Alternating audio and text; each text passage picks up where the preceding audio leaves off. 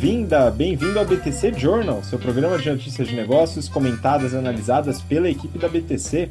Meu nome é Gustavo Habib, eu sou instrutor de negociação e comunicação, e no episódio de hoje, hoje é dia 18 de agosto de 2022, falaremos sobre mercado de streaming e mudanças na Disney. Também vamos falar sobre energia renovável, um centro de tecnologia solar no Brasil e também um pouco do mercado de energia solar e o mercado de energia eólica com a crise da Siemens Gamesa. Vamos falar sobre varejo aqui, resultados da M Dias Branco e também é, mudanças na track and field. E por fim, mercado financeiro. A gente vai falar um pouco da estratégia e da derrocada da Robinhood.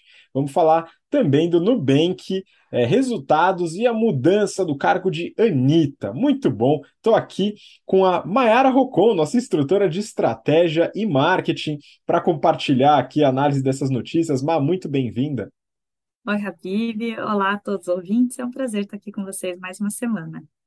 Muito bom, prazer é meu. E você que está acompanhando a gente aqui, seja ouvindo pelo podcast, seja assistindo pelo YouTube, deixa um comentário no vídeo deste episódio no YouTube, sugerindo temas para a gente comentar nos próximos episódios. Para a gente é bem legal, bem importante. Você ajuda a gente a montar a nossa pauta. Nossos alunos e alunas ajudam bastante, mas você que está acompanhando a gente pelas redes sociais também consegue ajudar bastante, viu, pessoal? E aproveita e segue a gente, curte lá, dá aquela força para o nosso time de marketing e para o canal do YouTube, ok? E aí, pessoal, só para antes da gente começar aqui, né? Eu tô com a minha camiseta aqui da Insider Store, que é bastante confortável. Eu lavei, não precisei passar, tá tranquilo, só vestir boa, sem problema nenhum. E tá durando, hein, pessoal? O negócio dura bem mesmo, porque tem muita tecnologia têxtil dentro dela. É muito, muito interessante.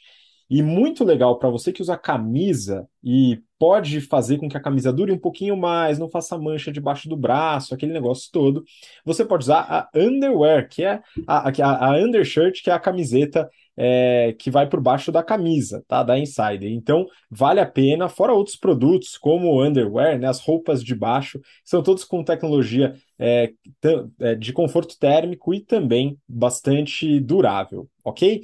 E você tem um descontão na loja da Insider, você que ouve ou acompanha pelo YouTube nosso podcast, que é o cupom BTC12, beleza? Você ganha 12% de desconto em todos os produtos, no carrinho inteiro. É só ir lá fazer sua compra, o link está aqui embaixo, ok? E se você quiser arrebentar em Excel e modelagem, que é uma ferramenta fundamental no mercado de trabalho, estamos com inscrições abertas para as próximas duas turmas do Excel Plus Business Program da BTC, ok? O link também está na descrição, são 40 horas de martelada em Excel, modelos de negócios, modelos financeiros, automatização em VBA, enfim, para você ficar muito além do avançado no Excel, ok? Bom, vamos nessa, Má, tem bastante notícia para a gente comentar, e eu queria começar falando do mercado de streaming, ok? Eu terminei a última temporada de Stranger Things, viu, Márcia? Você viu esse, esse, essa série, não? Ah, eu comecei a assistir, mas não prendeu muito a minha atenção. Mas esses dias eu vi uma notícia muito interessante falando um pouquinho sobre o resgate de uma das músicas sucesso dos anos 80, né, que eles fizeram. É, acho que é Up the Hill, é que eu- como eu não assisti, eu não lembro qual era, mas ah, de repente a cantora que era dona dos royalties, né, dos direitos autorais, ela ganhou quase mi- 4 milhões de dólares só com o replay dessa música em todos os streamings e canais. e- Então, olha o poder que uma série não tem, né? Pois é, muito bom. Inclusive, até o Metallica ficou mais popular depois dessa série, que teve uma música que bombou lá também. Então, pessoal, dê uma olhada, né? Algumas músicas boas do Metallica, no caso, fazendo um pequeno spoiler, é Master of Puppets. Dá uma olhada lá. Enfim. Mas eu, eu achei interessante comentar, porque é, dizem que, e aí eu não, não vi nenhum estudo aprofundado em relação a isso, mas que a série Stranger Things foi uma das responsáveis pela não redução tão drástica do número de assinantes da Netflix no, no último resultado. Né? E aí essa notícia tem um pouco a ver com isso. Valor econômico. Serviços de streaming lidam com um número crescente de cancelamentos de assinaturas. Então, Má, queria que você ajudasse a gente a entender um pouquinho o que está acontecendo no mercado de streaming. Exato, concordo com você. Não vi nenhum dado relacionado a isso, mas com certeza muita gente assinou ou deixou de cancelar o Netflix para poder ver Stranger Things, né? Ela também bateu vários recordes, né, de uh, o número de horas assistidas em um mês, né? Foi bem interessante ver os dados da série. Mas bem, né, nessa notícia aqui, é, ele fala um pouquinho sobre uma pesquisa que foi feita nos Estados Unidos sobre é, streaming e aqui no caso cancelamento de streaming, né?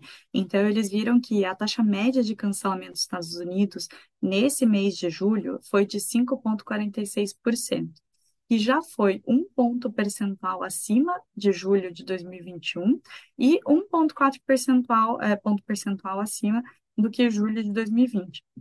É porque né, as pessoas estão vendo menos streaming? Não, bem pelo contrário.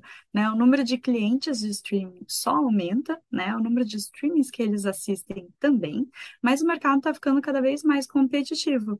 Então as pessoas acabam cancelando o que eles não estão vendo. Né? Essa notícia falou um pouco sobre os streamings mais premium, que tem basicamente os que a gente conhece, né? Então, Apple TV+, Netflix, HBO Max, né? É, o Disney Plus, mas é, dentro desses streamings, né, eles viram que mais ou menos 19% dos assinantes cancelaram três ou mais assinaturas nos últimos dois anos, terminados agora em junho desse ano que é bem maior do que os 6% que eles mediram lá em junho, né, os últimos dois anos antes de junho de 2020.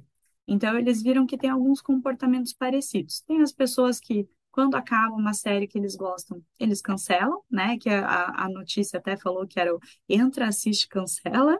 Uh, tem também aqueles que, ah, depois que aquele conteúdo não interessa mais, eles vão lá e cancelam, né? Então, eles insistem por um tempo, mas eles enjoam. E também tem o fato de que a gente está numa desaceleração econômica, os Estados Unidos está sofrendo, as pessoas estão ficando mais conscientes com o orçamento e aí acabam fazendo cancelamento para poder economizar ali no orçamento é, de casa, né? Uh, eles uh, também estavam falando que, por exemplo, a HBO Max e Discovery Plus estavam é, discutindo sobre juntar os serviços, porque eles perceberam que quando você tem um conteúdo maior, você tem mais pessoas assistindo na casa. E quando tem mais pessoas assistindo e dando opinião, a chance de acontecer o cancelamento é menor.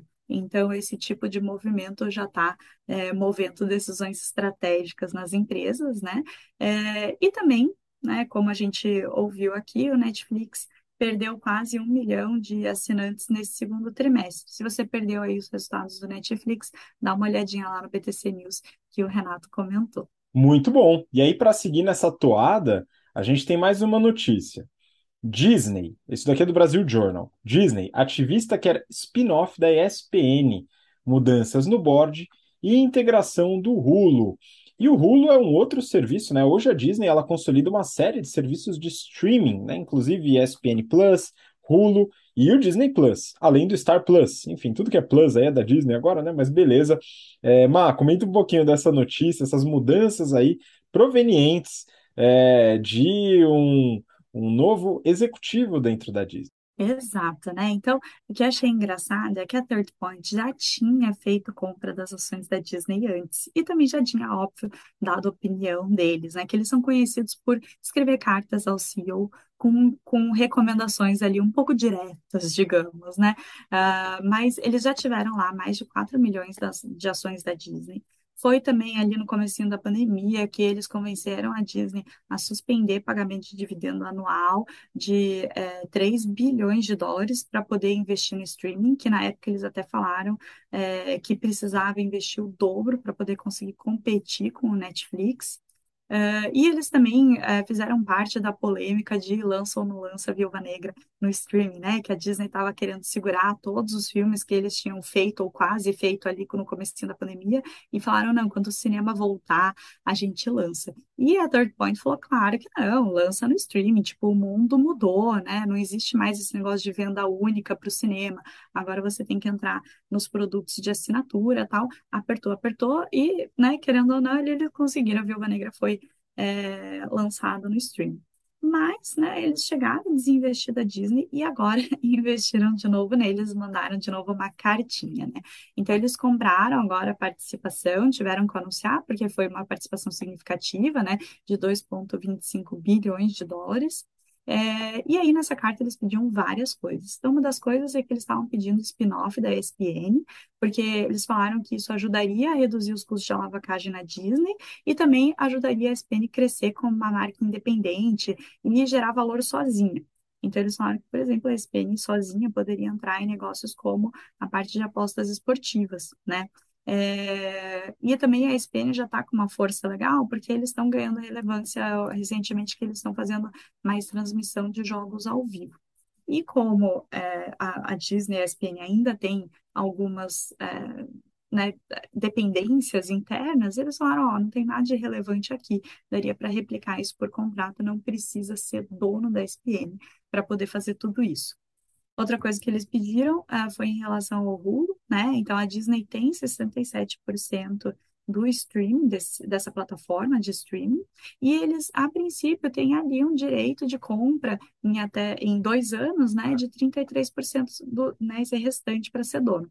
E eles falaram, não, tem que é, integrar o mais rápido possível, se precisar, faz ali uma oferta, um plano, é, com, com um plus, né, um premium ali sobre o que eles estão valendo para poder acelerar essa integração. Eles também falaram sobre a composição do conselho administrativo, então eles falaram que é, teria que dar uma renovada nesse conselho, que ele está assim com uma cara de business antigo, precisaria adicionar algumas expertises novas. Por exemplo, publicidade digital e também Consumer Data Spaces. E realmente, né, faz sentido. O mundo está mudando, a Disney está mudando, o conselho deveria mudar também, né? E aí a última coisa que eles pediram foi que continuasse esse empurrãozinho que eles deram para parar de distribuir dividendos, né? Eles falaram, não, vamos continuar com isso, né? Não distribuir dividendos enquanto tiver pandemia, porque é uma situação difícil aqui, é, e também pediram para fazer um corte geral ali de despesas, né? Então acharam que ainda tinha gordura para cortar. Bem, confortável, óbvio que não é você receber uma cartinha dessa, né? Mas esse tipo de investidor pode dar uma mudança ali na empresa e trazer coisas boas, né? Até, por exemplo, uh, esses pontos que eles trouxeram lá em 2020 para a Disney foram pontos positivos. Então, vamos ver se a Disney acata, né? Como fez no passado, acatou várias coisas, e se isso né, dá frutos positivos para eles mesmos. Muito bom, vamos acompanhar também esse desenvolvimento que a, gente já vem acompanhando a Disney há muito tempo, viu, pessoal? Então volta que tem muito histórico, analisando tanto os resultados da Disney como um todo, incluindo os parques, os produtos licenciados e também análises exclusivas do mercado de streaming, beleza? Bom, vamos nessa. A gente tem mais notícias aqui de um outro segmento. Segmento é de energia renovável, que também temos falado com uma certa frequência. Eu peguei uma notícia aqui para comentar é, valor econômico. Centro de Tecnologia para Equipamentos Solares será inaugurado em Sorocaba. Então é o seguinte, por que, eu peguei essa notícia? Para falar um pouquinho do mercado de energia solar, que a gente tem falado, a gente falou sobre o mercado de energia eólica recentemente, falaremos também na próxima notícia, mas vou pegar um pouquinho desse mercado, porque eu peguei um relatório bem interessante e eu acho que vale a pena compartilhar. Bom, a empresa Nextracker é líder em rastreadores solares. E ela vai inaugurar na semana que vem o maior centro de PD do segmento na América do Sul, que vai ser em Sorocaba, que fica uns 100 quilômetros de São Paulo, mais ou menos. Isso vai ser feito junto com o FIT, Instituto de Tecnologia, que é uma instituição voltada para PD e inovação, construída com o suporte de diversas empresas em atuação aqui no Brasil e também uma série de universidades, dentre elas a Unicamp, que Maiara e eu frequentamos por um bom tempinho. É, bom, o que é um rastreador solar, né? Para começo de conversa, as placas de energia solar elas, elas transformam luz em energia elétrica, mas em geral as comparadas, viu, pessoal? O problema, né, é que quando você tem um, uma grande usina, seria interessante você poder direcionar essa placa mediante o movimento do Sol durante o dia. E é isso que faz o rastreador solar. Ele faz o mapeamento da incidência dos raios solares e controla o movimento das placas para que elas sigam o Sol aumentando a produtividade do sistema. Em geral, elas são autoalimentadas, dado que está no sistema de geração. E acaba compensando justamente para esses projetos de grande escala, que a gente chama de geração centralizada, dado que a energia solar ela é muito usada também no sistema que a gente chama de geração distribuída, que é a, a geração de energia em locais próximos ao consumo. A empresa hoje ela tem é, rastreadores em mais de 50 gigawatts de geração. Ela foi fundada em 2013, atua desde 2015 e é uma subsidiária da Flex, antiga Flextronics, que é uma gigante do setor de tecnologia eletrônica. Mas eu queria, além da, de comentar sobre o centro de P&D, acho legal falar um pouquinho do setor de energia solar. E aí eu peguei dois relatórios da Greener, que é uma empresa que atua com estudos de mercado no setor, e a gente tem alguns ex-alunos e alunas que atuam na Greener, enfim, parabéns pelo trabalho, pessoal, os relatórios estão realmente excelentes. Em 2021, teve uma demanda de 9,7 gigawatts em módulos fotovoltaicos, cerca de 5,5% da demanda global no ano de 2021.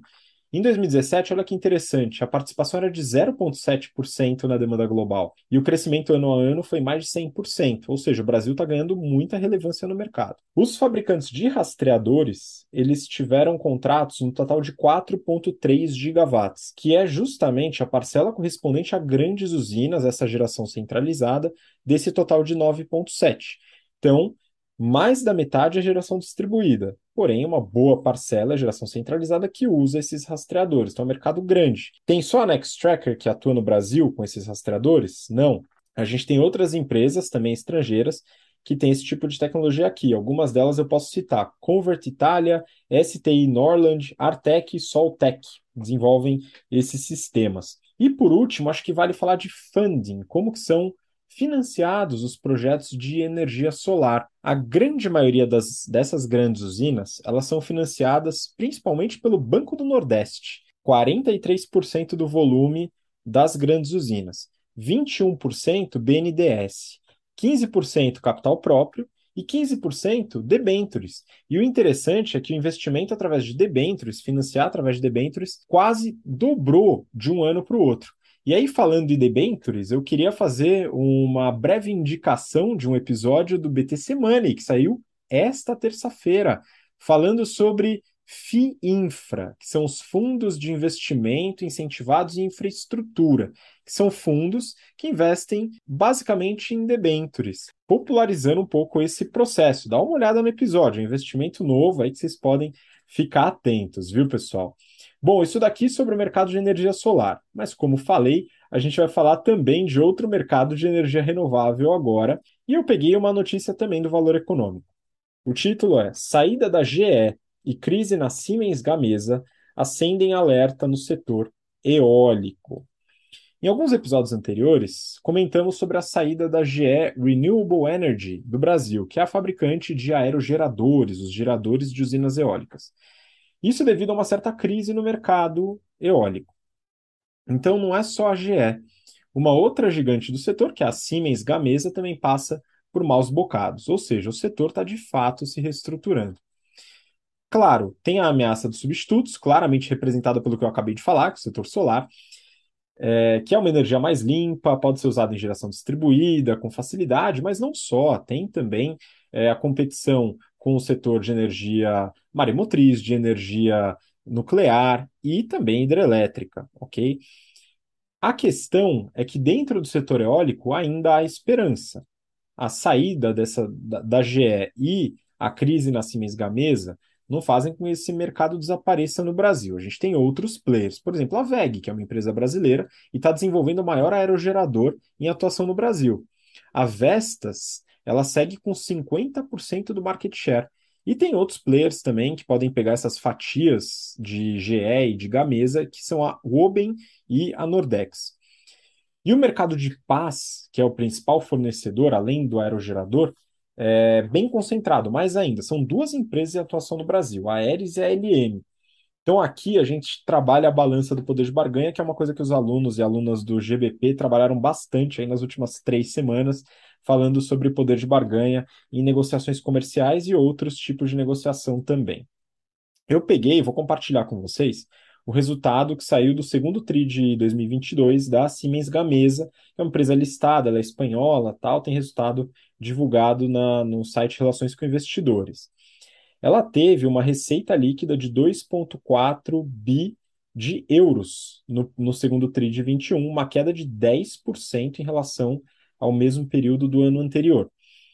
Se a gente quebrar essa receita de 2,4 bi, o que, que a gente tem? A gente tem 1 bi que são vendas para projetos onshore, ou seja, são geradores que vão nas, é, nas, nas fazendas, nas usinas que estão instaladas dentro dos continentes. Como, por exemplo, a gente tem um monte aqui, eu até comentei com a Mayara, lá no Ceará. O Ceará é um lugar conhecido por, dentre outras coisas, ventar bastante, e ali é bem propício para a geração eólica de energia.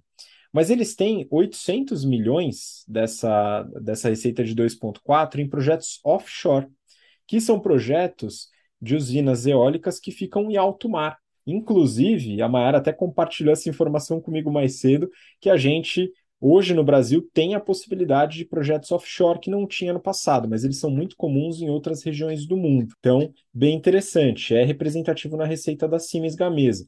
E serviços, eles têm uma receita de 532 milhões. O problema é que a margem EBIT é negativa, 14,1%. Eles não estão conseguindo cobrir, cobrir com as despesas da operação.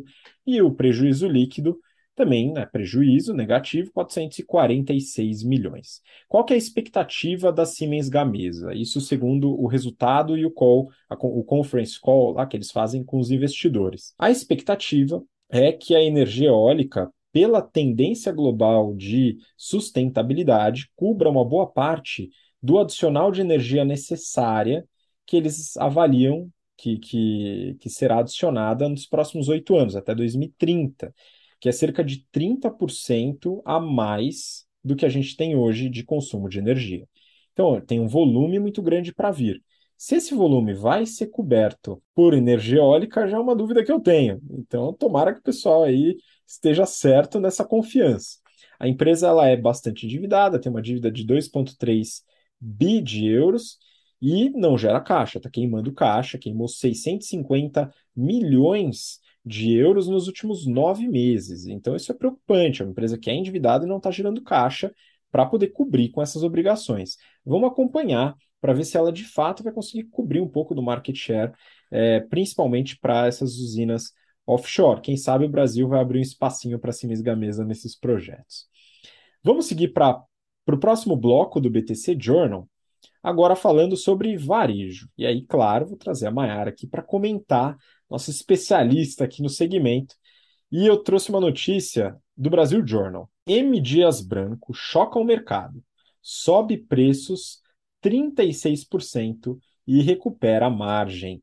Mas eu acho muito legal a gente abordar esses resultados do varejo, porque traz muitos ensinamentos dentro de estratégia, de marketing, é, pelo tamanho, né? Pela, pelo volume que eles, que eles acabam tendo de vendas e também atuando com muitos clientes. Então comenta um pouquinho sobre o resultado do M Dias Branco, por que que surpreendeu o mercado assim? Exato, né? Então, o mercado até confiava que um dia eles se recuperassem, porque eles estão com uma pressão de custos bem alta, né? A gente está ouvindo bastante sobre inflação e sobre aumento do preço das matérias-primas, e como a guerra da Ucrânia aumentou o preço do trigo, né? É, mas o mercado não esperava que fosse tão rápido assim. Então, eles conseguiram fazer uma recuperação legal aqui das margens. Então, o que que aconteceu?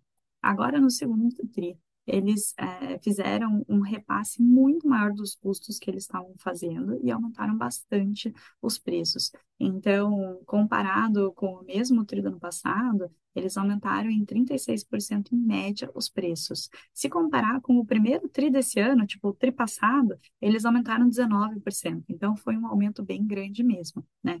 É, com esse aumento, eles acabaram tendo uma redução de 7% do volume e o market share deles caiu 3,6 pontos percentuais mais, né, 36% de aumento de preço para 7% de redução de volume, teve uma velocidade sensacional aí, né? E a receita, então, no fim, cresceu 26%.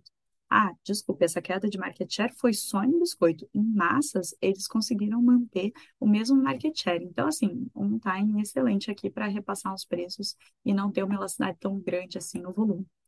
A margem bruta, então, no final ficou em 34,3%, um incremento de 6,5 pontos percentuais, então sensacional.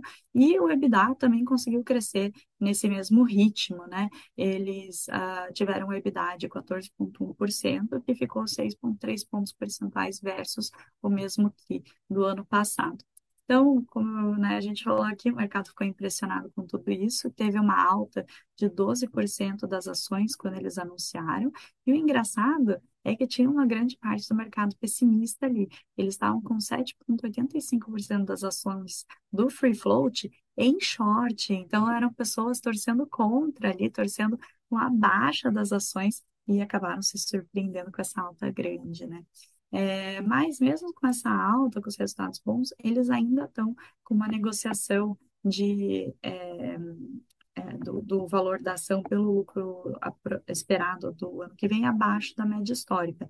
Então, hoje está em 12,5 vezes, mas o histórico era de 17 vezes. Então, né, quem confia na empresa né, deve achar ainda que eles vão voltar. Vamos ver se eles conseguem recuperar esse share que eles perderam, né? Se, uh, como eles são líderes de mercado, é muito fácil agora os outros players aumentarem o preço junto, né? Sentir essa confiança e aumentar preço e vir atrás, e aí eles conseguem retomar esse volume que eles perderam, né? Então agora uma expectativa boa aí para a empresa. Sim, continuaremos acompanhando esse mercado e a M. Dias Branco sempre traz algumas reflexões interessantes no aspecto de elasticidade de demanda, de é, precificação. Inclusive, temos inscrições abertas para o nosso curso de pricing, ok? Também com o link aqui na descrição, você consegue se inscrever, é um curso de 18 horas para você se especializar nesse tema muito interessante, falando sobre psicologia do consumidor, estratégias de precificação, willingness to pay, conjoin análises, uma série de análises bastante interessantes de precificação. Beleza? Vamos lá para a próxima notícia. Neofeed. Tracking Field já corre duas vezes mais rápido do que antes da pandemia. Muito bom quando o pessoal coloca trocadilhos dentro das notícias. Vamos lá, Mar. A gente teve é, um aumento interessante nas vendas da Tracking Field e eu queria entender um pouquinho melhor a sua visão aí dos resultados da empresa e das novas estratégias. Exato, né? Então deu um apertinho na pandemia, eles fizeram várias coisas diferentes, conseguiram aprender é, né, coisas que não só serviam para a pandemia e estão surfando essa onda, né? Então eles tiveram agora uh, um, resultado uh, tão bom uh, comparado também com antes da pandemia, né? Então não é mais aquela comparação sofrida de pandemia, né? Mas então vamos lá, vamos entender o que aconteceu. Nesse TRI, eles abriram 10 unidades, fecharam o TRI com 310 lojas, é, continuaram algumas estratégias que eles tinham começado na pandemia, que fazia sentido. Uma delas é continuar a canalidade deles, né? Então eles viram que é possível vender on, vender off, vender on e off, né? Vender uh, com os dois se, se ajudando ali, né? Eles também continuaram a parte do social selling, e melhorar a assertividade dos lançamentos que eles estavam fazendo. Então, uma coisa legal aqui é que eles conseguiram uh, aproveitar as vendas online que estavam acontecendo uh, junto com a base de logística do off, né? Então, eles tiveram 67% dos pedidos do e-commerce no estilo ship from store, né, que saíram da loja para ser entregues, versus 27% no mesmo tri do ano passado. Então, apesar das vendas é, online terem caído 68%, eles estão conseguindo recuperar isso pelas vendas físicas e também aproveitando a base física para que essa queda do online não aumente despesa, por exemplo, não deixe de diluir despesas de alguma rota, por exemplo, né? É, e aí a receita aqui, né, fechou com 39% de aumento, foi para 131 milhões de reais. É, esse 39% de aumento é grande versus o mesmo tri do ano passado, né, que ainda estava bem restrito pela pandemia, mas aí o que diz no, no título da notícia, que eles estão correndo duas vezes mais rápido, é que versus o segundo tri de 2019, essa receita é 131% maior, né, então eles mais do que dobraram versus antes da pandemia. Eles tiveram um EBITDA ajustado de 25 milhões de reais, um incremento de 41%, então foi até um pouquinho acima do incremento de receita. Eles comentaram mesmo que esse crescimento ajudou a diluir algumas despesas e fecharam com um lucro líquido ajustado de 18 milhões de reais, 32% a mais versus o mesmo tri do ano passado. Eles falaram que a expectativa é de continuar aumentando, que eles estão com uma é, estratégia acertada, mas que não com todos esses aumentos fantásticos, até porque, né, agora o, o que vai vir no terceiro TRI vai ser comparado com o mesmo TRI do ano passado, que já estava com algumas restrições é, mais tranquilas, assim, né? O pessoal já estava indo comprar em loja física, né? Já tinha uma atividade econômica um pouco melhor. Então, realmente, esse segundo TRI foi uma explosão mesmo, né? É, mas o que, que eles estão continuando aqui que é interessante comentar, né?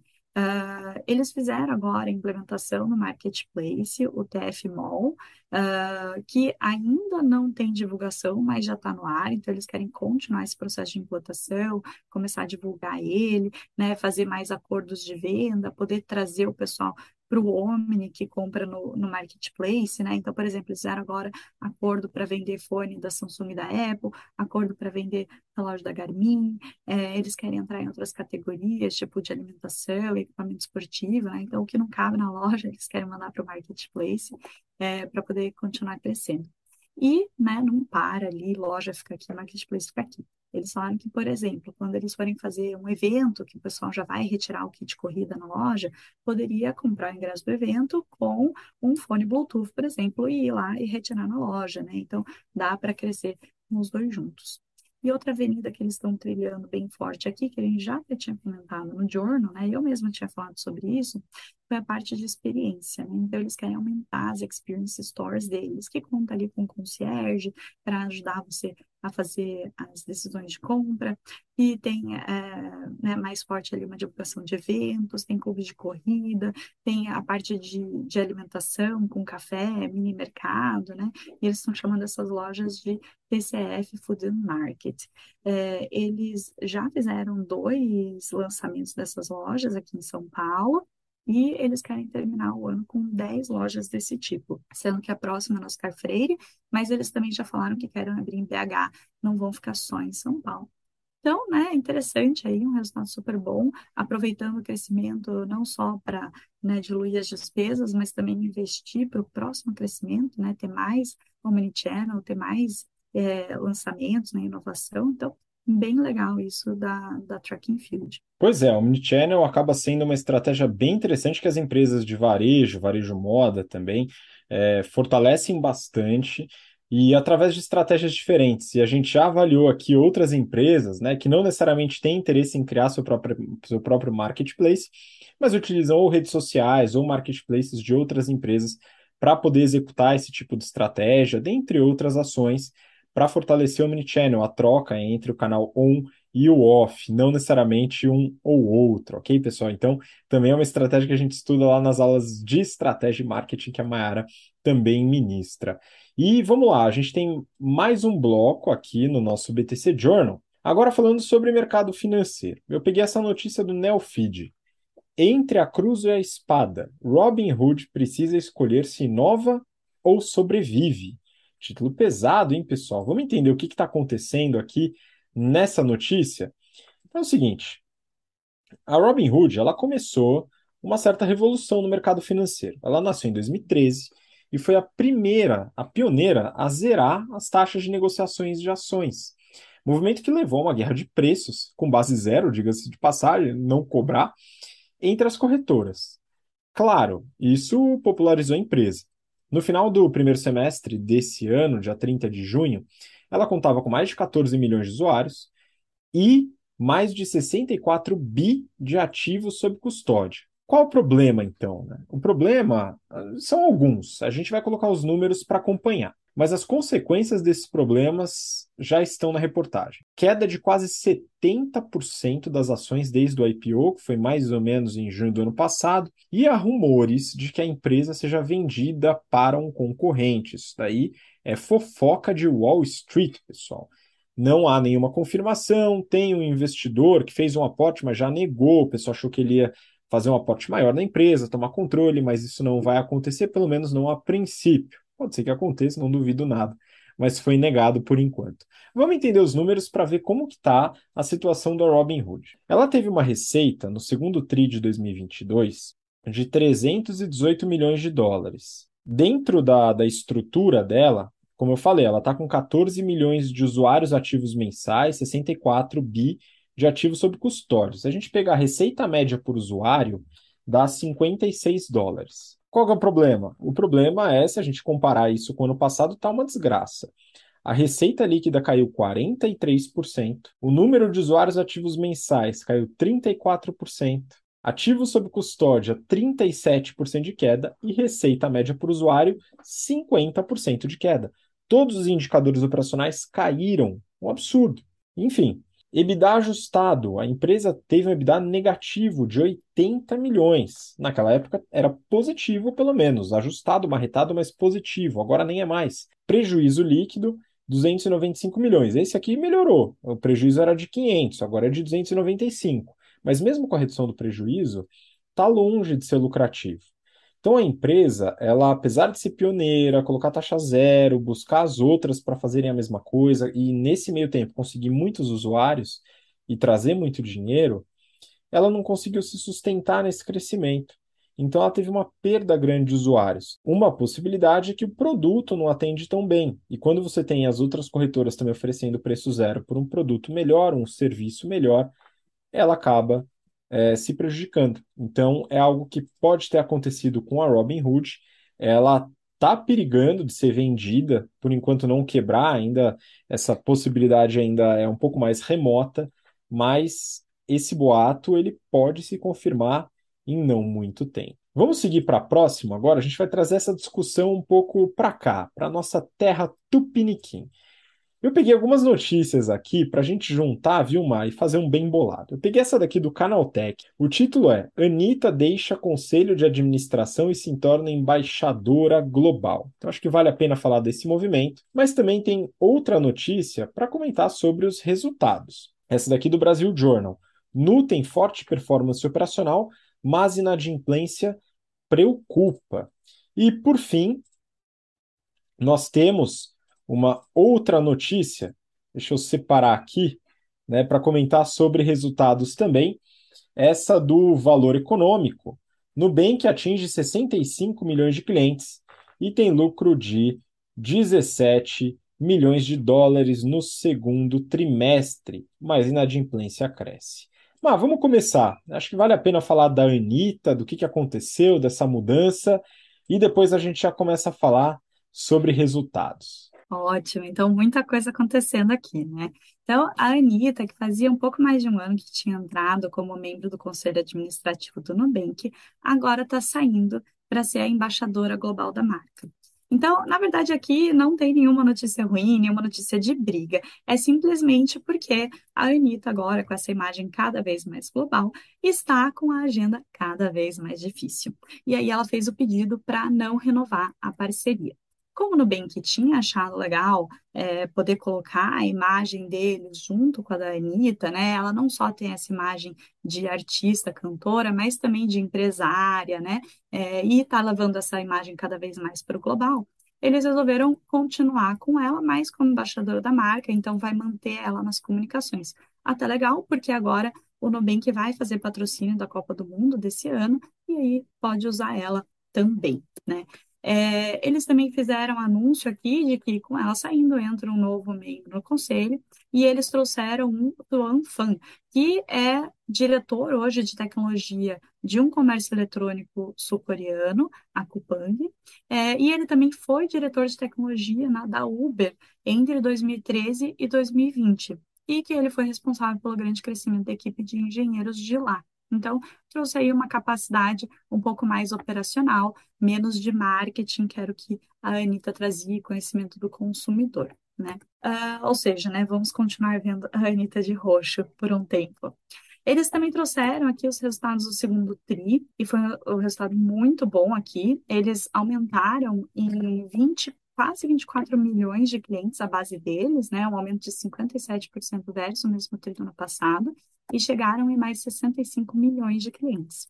No Brasil, esse número chegou em 62,3 milhões de clientes, sendo 49,8 milhões de clientes ativos. E aí, com esse número total de clientes, eles já são o quinto maior banco do Brasil em número de clientes, passaram até o Santander. Desculpa, o quinto maior, né? É, no Brasil, também achei interessante, eles trouxeram algumas estatísticas aqui. Eles é, têm 56% do público entre 18 e 35 anos. versus 35% da população brasileira. Uh, acima de 18 anos, né? Então é interessante que mostre um pouquinho aqui a sustentabilidade desse portfólio, né? Então, provavelmente essas pessoas vão fidelizadas hoje, né? Vão ficar muito tempo no banco e vão poder até aumentar a renda, né? É, também trouxeram estatística aqui de renda. Eles têm é, 56, uh, desculpa, eles têm 60% do público ganhando uh, acima de é, dois salários mínimos, versus 70% do mercado do, da população brasileira. Né? Então, também tem uma concentração menor de pessoas com menor renda. É, eles também estão conseguindo aumentar as participações deles no mercado financeiro brasileiro. Ainda é tímido, até pelo número grande de clientes, ela ainda é bem menor do que o resto dos bancos, mas eles estão é, né, já crescendo e, óbvio, trazendo esses clientes, eles vão crescendo isso cada vez mais. Então, eles já têm 8% de participação no mercado de recebíveis de cartão de crédito aqui no Brasil, 4% de crédito pessoal e 3% em depósitos. E aí, como você até comentou, né, eles viram a inadimplência aumentar, assim como, né, o Brasil todo. Então, eles entraram nessa onda aqui, a gente até já comentou no Journal da semana passada sobre isso, né? Então, a inadimplência deles entre 15 e 90 dias de atraso saiu de 2,2% no segundo tri do ano passado para 3,7% nesse tri. Na verdade, esse 3,7% já estava no primeiro tri desse ano. Então, assim, já não estava bom, né? E continua ruim praticamente, né? É, mas ainda assim, tá, tá um índice ok pela situação que a gente está vivendo, eles colocando medidas em cima disso para não aumentar mais que isso, ainda tá ok, né? Controlando ali a situação. E aí, para os resultados mesmo, né? Então, eles fecharam com uma receita de 1,2 bilhão de dólares, é um aumento de 230% é, versus o mesmo trio do ano passado, e tudo que eu vou falar aqui vai ser sem a ausência de taxa cambial, né? Porque a, a maior parte da receita deles é em real e a gente está falando tudo aqui em dólar, então eles tiram esse efeito. A receita média mensal por cliente ativo ficou em 7,8 dólares, um crescimento de 105%, então sensacional esse crescimento. E aí, como que eles conseguiram isso? Primeiro, que eles estão aumentando bastante o portfólio de serviços e com fidelidade, cliente, né, fazendo com que o cliente use mais serviços do que eles estão oferecendo e demore menos tempo para poder utilizar mais serviços. E outra coisa que eles estão fazendo é, né, com, com tudo isso que eles estão melhorando, fidelidade de cliente, eles estão fazendo com que os clientes consigam adotar a conta do Nubank como a conta principal em menos tempo também. Eles trouxeram todas as estatísticas nos reports deles, bem interessante ver, gente, fica a dica. E aí, no fim, então, o lucro bruto ficou em 364 milhões de reais, com uma margem de 31%, um crescimento de 109%, fantástico, e o lucro líquido ajustado em 17 milhões, que nem o Habib falou agora no título da notícia. Então, esse foi o resultado que o mercado gostou bastante, né? E é claro, de novo, não tão ligado ao lucro líquido, mas sim a todo esse crescimento que mostra um potencial gigantesco de futuro para eles, né? De continuar crescendo cada vez mais. Mas bem, e agora o terceiro assunto, né, vários assuntos, foi a mudança org que eles fizeram, né? Então, teve aí alguns movimentos é, na organização. Então, o Vélez, ele continua sendo o CEO global, a Cris Junqueira continua sendo CEO Brasil, ela também vai assumir agora uma diretoria que eles acabaram de criar, de diretoria de crescimento, que eles chamaram, e aí a grande mudança foi que eles criaram uma posição nova.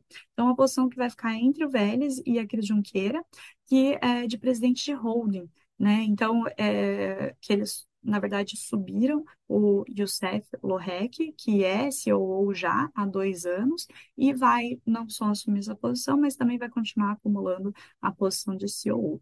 Então, ele já tem mais de 20 anos de experiência no setor financeiro e no Nubank ele estava performando muito bem, principalmente gerenciando estratégias de crescimento, de crédito e de internacionalização. E realmente, né, pensando que ele era CEO e aconteceu tudo isso de crescimento na segunda tri, ele devia fazer muito bem o papel dele. E agora, então, ele subiu para essa posição. Pois é, então temos várias mudanças interessantes, mas eu acho que essa transformação do Nubank, o próprio Davi Vélez fala na, na conferência de resultados dessa mudança de, um, de uma empresa monoproduto para uma empresa multiproduto, meio que fazendo no Nubank um super app financeiro, vamos dizer assim, onde você pode investir, usar cartão de crédito, pegar empréstimo, assim por diante. E aí eu peguei aqui, para complementar a Mayara, peguei os resultados do primeiro semestre, até para ver a, a mudança da representatividade do crédito dentro da receita, e é muito interessante. Olha só, os resultados são em dólar, tá, pessoal? É, mas eu peguei aqui, primeiro semestre desse ano, o Nubank faturou 2 bi de dólares. No primeiro semestre do ano passado, 581. Se a gente pega a representatividade da receita, a gente tem crédito e instrumentos financeiros com mais de 70% da receita hoje e tarifas e comissões com pouco menos de 30%. Lá, no caso, a diferença era muito menor. Dos 580, 312 era crédito em instrumentos financeiros. Não chegava nem a 60% da receita. Então, pessoal, é, o Nubank tem, como eu já tinha antecipado aqui em algumas análises anteriores, o Nubank tem o caminho de se tornar um banco de fato, onde em qualquer banco a representatividade da receita é muito pesada na parte de intermediação financeira, de crédito, de empréstimo e do spread bancário, e não dos serviços necessariamente.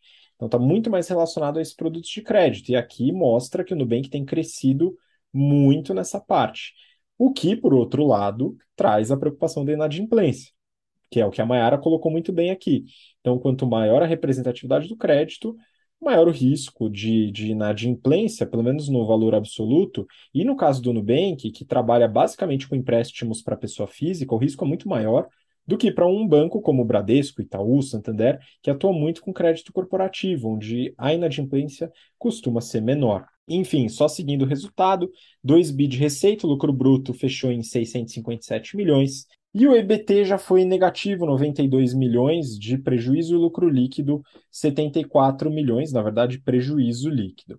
E aí, o que, que acontece? Acho que vale a pena comentar que, como o resultado é em dólar, ele sofre a influência do câmbio. Por isso que a Mayara até comentou, a gente faz o ajuste para poder tirar um pouco desse elemento do câmbio, dado que a operação é em real. E um outro ponto que eu acho que vale a pena reforçar, a Mayara também comentou, mas é, o Nubank não atua mais só no Brasil. E hoje ele é o primeiro emissor de cartões de crédito, tanto no México como na Colômbia. Vamos torcer para que a empresa consiga se desenvolver nesses outros dois países, vai que ela consegue expandir tanto quanto expandiu no Brasil, porque é um caminho, dado que no Brasil já são 65 milhões de, de usuários ou correntistas do Nubank, não tem muito para onde crescer. Na verdade, aquilo também que eu falo, empresas de crescimento têm um limite populacional, tá bom, pessoal? Bom, e por aqui ficamos na análise do Nubank e no BTC Journal dessa semana. Então, Má, queria muito agradecer sua participação de novo, conhecimento colocado aqui. Espero vê-la novamente na próxima semana. Ah, obrigada, Habib. É sempre um prazer estar aqui. Obrigada pela parceria e obrigado a todos os ouvintes aí pela audiência. Mandar um beijo aí para as turmas do BTC que estão começando agora, né? Desculpa, do, do GBP, né? É, eu vou demorar ainda para ver vocês, que as minhas matérias são lá no final, né? Então eu estou em marketing estratégia, mas, né, eu vou dar já o abraço de vocês terminando, eh, de vocês começando o curso e daqui uh, uns dois meses mais ou menos a gente se vê. Muito bom, pessoal já está sofrendo na nossa mão, viu, Mar? Relaxa que a gente vai deixar o pessoal bem amaciado para você quando chegar a sua hora, tá bom? Muito obrigado você que acompanhou a gente até agora, por ouvir, pela paciência, pelo interesse. E a gente se vê então na próxima semana. Um grande abraço, até lá. Tchau, tchau.